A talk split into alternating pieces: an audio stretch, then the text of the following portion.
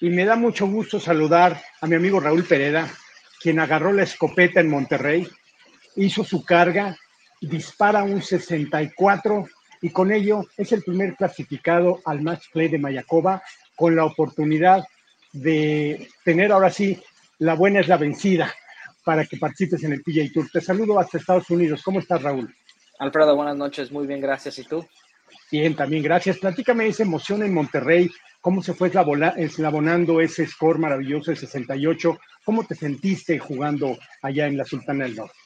Eh, fíjate que a pesar de que tenía ya un mes de no estar en competencia porque terminamos la temporada del PGA Tour Latinoamérica a finales de junio y después me tomé un descanso porque pues veníamos nosotros de estar cinco o seis semanas seguidas en competencia que pues bueno, el, cuerpo te lo pide, ¿no? tomé un par de semanas de descanso sin tocar los bastones y tuve otras dos, tres semanas para prepararme.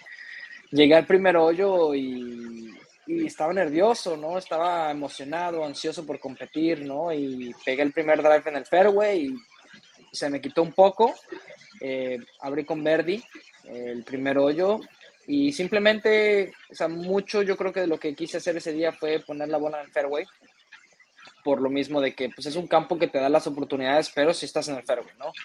Yo creo que me, me apegué a mis objetivos del día y la verdad las cosas fluyeron bastante bien, ¿no? Me di, oportunidades todo el día, pegué 17 greens, eh, metí dos o tres muy buenos spots para Verdi y los demás, pues yo creo que los hice muy sencillos, ¿no? Me subí de dos en los par 5, dos spots sin forzar nada y bueno, Águila en el último hoyo para cerrar, que, que bueno, es la cereza del pastel, yo creo. Claro, y ahora en tu mente seguramente aparece del 3 al 6 de noviembre eh, o esa gran semana porque el match play va a permitir precisamente ese lugar y te has quedado eh, en la raya de participar en este torneo del PJ Tour. ¿Cómo, cómo, cómo enfrentar mentalmente eh, este nuevo reto y cómo enfrentarlo físicamente y con estrategia con tu golf?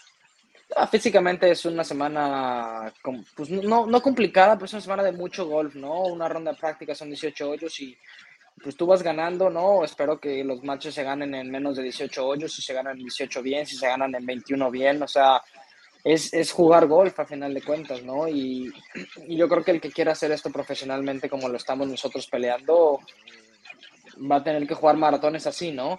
Y, y más porque vienen, se vienen muchos torneos dentro del PGA Tour que son eh, viajes transatlánticos y bueno, uno tiene que llegar en toda la mejor forma. Entonces yo creo que es una muy buena preparación. Eh, conocemos muy bien el campo de Mayacobal, hemos jugado varios años seguidos en estas calificaciones y es una muy buena oportunidad para un mexicano para poder formar parte del film de Mayacobal. Claro, y, y antes de que esto suceda, vas a jugar en Amanali, en el estado de Hidalgo, una gran cancha Amanali, precisamente con la gira profesional mexicana ¿Cuándo va a ser esto y cuál va a ser tu principal reto golfístico eh, de jugar ahí? Sí, vamos a estar del 15 al 20 de agosto en Amanali. Eh, es un campo que la verdad a mí me cuesta por lo mismo de la altura. No estoy acostumbrado a jugar a la altura, eh, pero al fin mismo va a ser un buen reto porque pues Mayacoba es un campo donde hay que mantenerla en juego eh, Manali tiene fuera de límites en varios hoyos y, bueno, la bola con, con, viajando tanta distancia, ¿no? A, jugando en la altura, pues se vuelve un poquito más, se vuelven más cerca, ¿no? Los fuera de límites. Yo creo que va a ser una muy buena preparación para sentirme más cómodo desde ti y, y, bueno, seguir preparando lo que me he venido preparando, ¿no? Mejorar mucho el pot, he mejorado, he trabajado muy fuerte el pot los últimos meses, que se ha notado.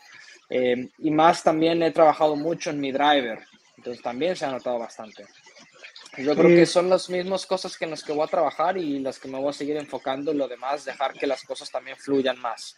Y el, el hecho que después de Amanali tomes la decisión de prepararte rumbo a ese match play en Mayacoba, pues eh, te va a dar eh, muchas posibilidades de ajustar todos esos detalles o perfeccionar aquellos que, están haciendo bien tu juego. ¿Qué mensaje le mandas a toda la gente que estamos atentos de lo que haga Raúl Pereda y de las expectativas que tenemos con tu juego? No, yo creo que expectativas eh, es algo que a lo mejor no me gusta mucho hablar de, porque a veces pueden jugar mucho en contra de uno. Pero que simplemente sigan muy de cerca no solo a mí, sino al golf mexicano.